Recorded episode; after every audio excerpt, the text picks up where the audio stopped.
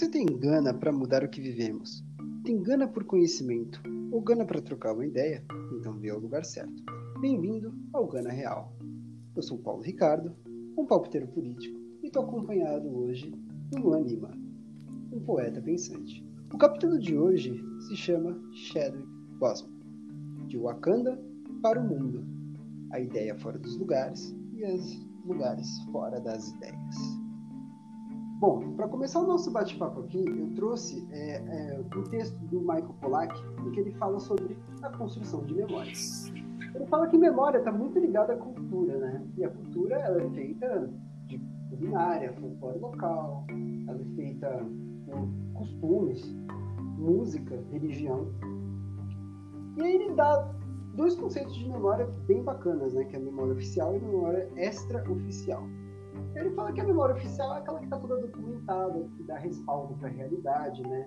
É, só existe uma forma de você provar que o seu país é o seu país, através da memória local e oficial, que é aquele pedaço de terra, ele tem história, ele tem contexto, ele está inserido em uma realidade.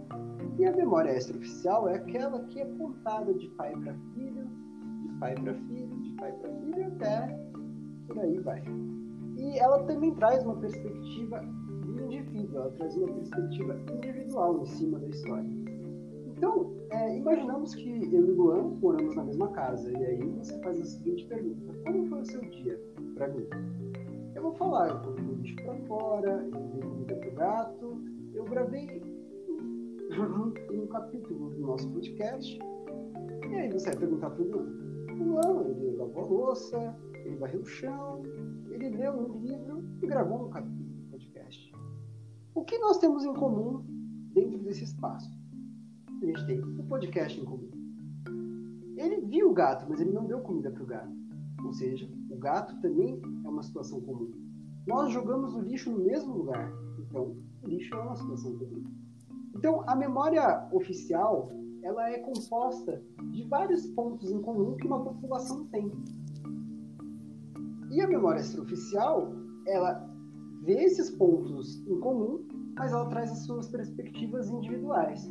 Então, mesmo vivendo na mesma casa, eu e o Luan contaríamos dias diferentes com alguns pontos em comum. É certo uma coisa, quando o povo preto foi trazido né, aqui para o Brasil, esses referenciais foram perdidos. Eram pessoas que foram escravizadas, foram trazidas para cá, e não houve um registro oficial de como isso foi feito.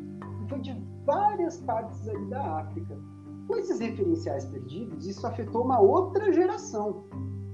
A geração dos descendentes né, de, de africanos, quando, né, como eu, quando deparado em situações na escolinha, onde você vê os seus amigos falando, ah, eu sou descendente de português, eu sou descendente de italiano, eu sou descendente de japonês. A pergunta chega em você. Você sabe que você é descendente de africano, contudo, como eu já disse algumas vezes por aí, você não sabe quando você é pequeno se a África é um país ou um continente. Então isso faz parte de uma coisa muito cruel chamada perca de referencial. E aí eu trago, né, é, Wakanda. Wakanda faz parte de uma memória índica, uma memória que não existe, mas através da arte ela nos deu possibilidade de criarmos referencial. Então Wakanda ela está no imaginário popular e ela virou parte né, da memória extraoficial do povo preto, não só em nível nacional, mas em escala global. E isso é muita coisa. E o seu principal representante foi o Chadwick Boseman. É, agora, né, as crianças, o meu neto, por exemplo, ele vai ter uma, a possibilidade de ter um herói com seu fenótipo, com a sua cara e chamar de seu. Um herói que não é o Capitão América, que é loiro e de olhos azuis, mas um herói do povo preto. Então, quando me perguntam sobre representatividade, a única resposta que eu tenho a dar é Wakanda. E sou muito grato né, por todo o trabalho do Cosmo. Ele né, compôs aí outros filmes, né, como Destacamento Blood, e fica aí a dica para assistir, está disponível no Netflix, que fala, que traz é, Spike Lee, né, então traz todo o conteúdo, né, uma ótica é, enegrecida. Vale aqui também lembrar que o, o Chadwick ele veio né, emagrecendo aí durante um bom tempo e houveram algumas especulações no Twitter, né, e na pequena mídia que falavam que ele estava usando drogas, né? E aí eu te pergunto, ele manteve né, a doença em segredo, ele não sublinhou que ele estava com a doença, mas eu te pergunto, por que, que a primeira opção é sempre pior? Né? Eu acredito que a gente tem que mudar o nosso olhar em cima disso. Quanto mais melaninada a pessoa, pior são as impressões, né? pior são os chutes, pior são os comentários. E ele não escapou disso. Então, é, fica aí o questionamento em cima disso.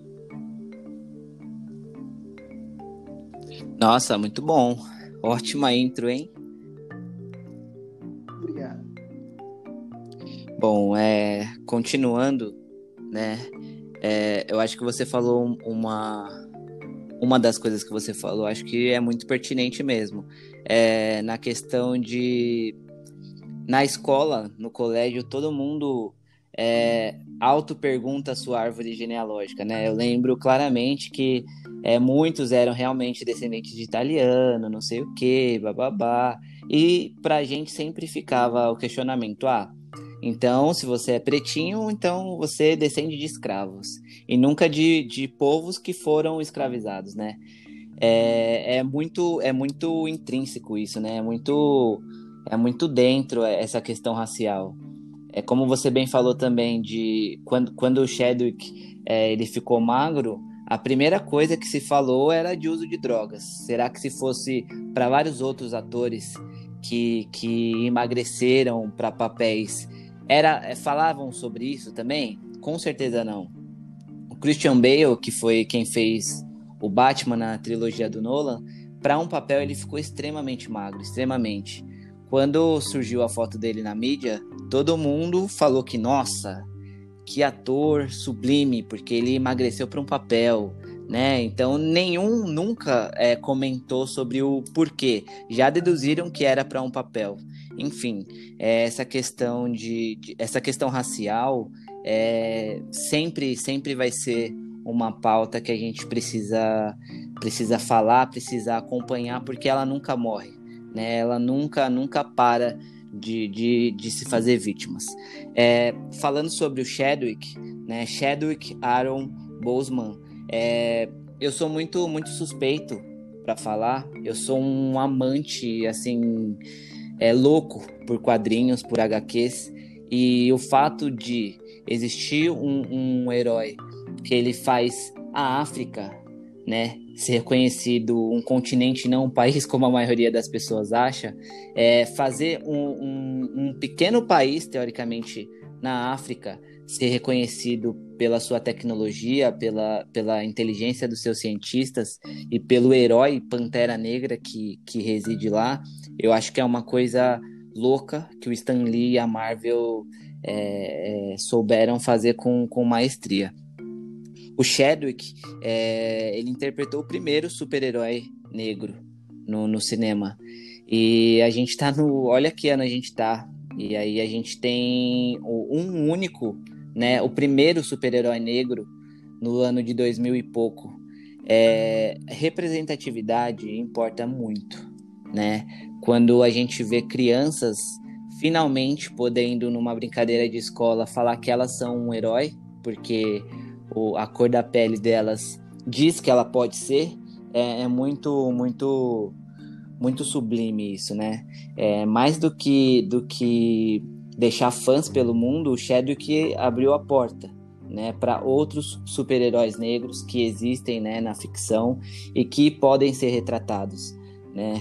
É a questão da autoestima preta, a questão do preto se amar é, e contra a, a aqueles estereótipos negativos, né, que, que são retratados em muitos filmes de que o preto ele abusa da mulher, que o preto ele é alcoólatra, que o preto ele usa drogas, que o preto ele vive à margem da sociedade, né? Finalmente a gente pode pode sonhar em ter uma outra história de, de preto, né?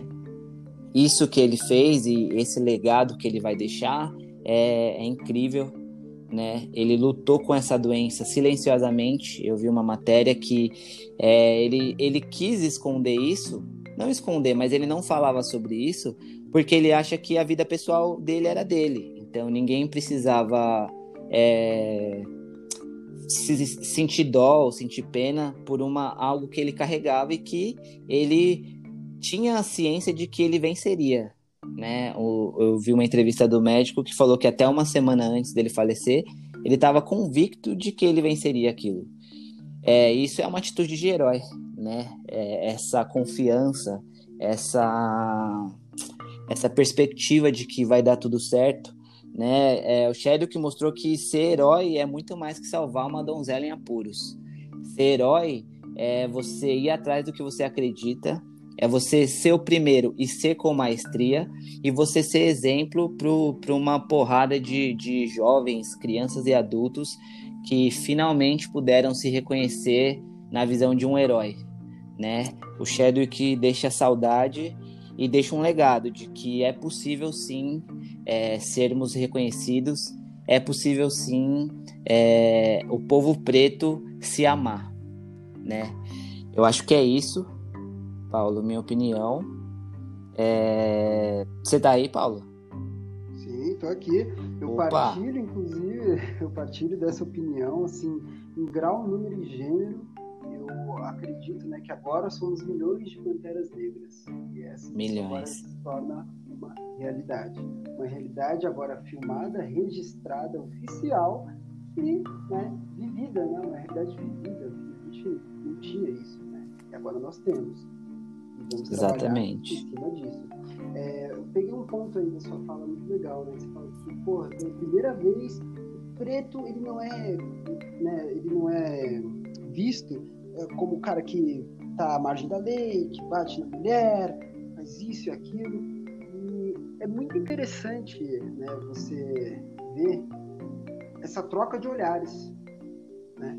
E eu acho que uma das formas de você ser herói hoje, né, você também combater os relativistas, porque você fala sobre o emagrecimento e sobre os atores brancos que emagreceram, né? E você pensa, ah, é, fulano fez papel tal, mas tem sempre aqueles relativistas que vão falar, ah, mas o fulano emagreceu e eu realmente achei que era droga e ele é branco. Sim, era... real. Entendeu? Essa fala, ela, ela mostra uma certa canalice e ela não só tá aí, né? Ela não para por aí. A gente hoje tem relativista para tudo. E tem assuntos que não podem ser relativizados. Então, uma grande forma de você ser herói hoje é combater os relativistas. Fica Falou aí um tudo. apelo pro ouvinte, né? Para quem for ouvir um dia esse, esse singelo podcast.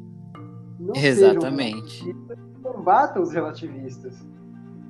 É, já, eu já vi comentários falando, ah, já que o mundo é globalizado, então a gente pode fazer um Pantera Negro branco próximo, sabe? O Shadow que não tinha nem morrido direito, tipo, acabou no dia seguinte já tinha gente querendo querendo relativizar isso, falando assim, não, mas é, não é preconceito, mas é diversidade. Se pode ter tal herói que na ficção é branco e vocês fizeram negro, por que, que não pode ter um herói negro e a gente fazer branco?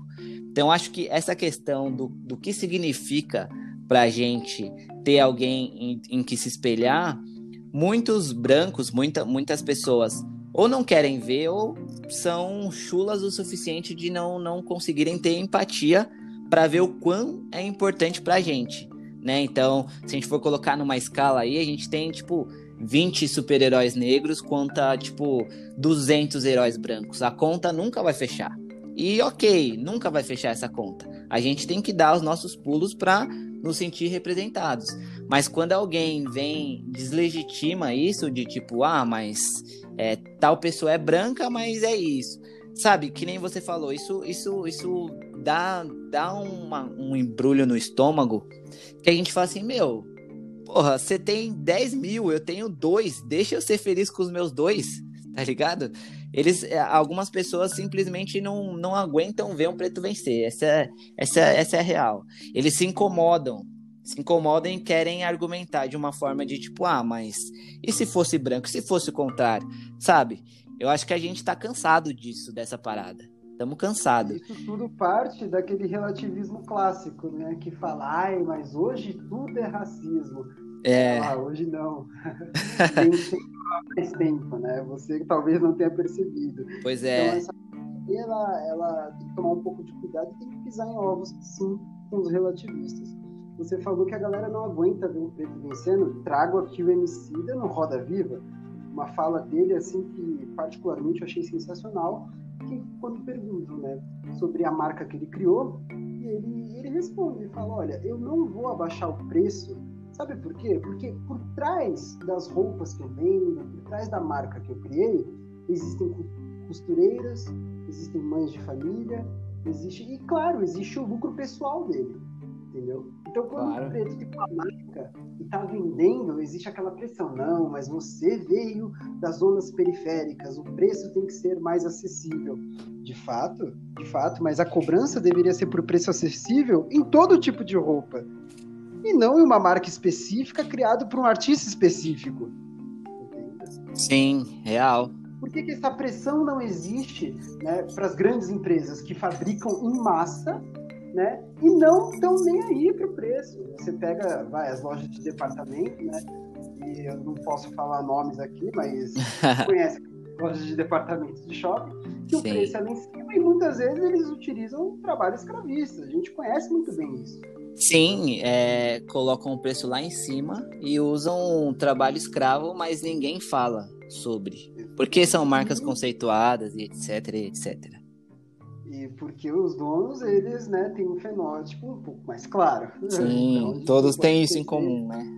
É, existe né, esse ponto em comum aí na memória oficial deles. É. Mas é, é isso, cara. Fica a saudade, né? É, ele sempre vai ser lembrado como o primeiro, mas eu espero que não o último. Fica aqui nossa homenagem a ele. E não será, não será.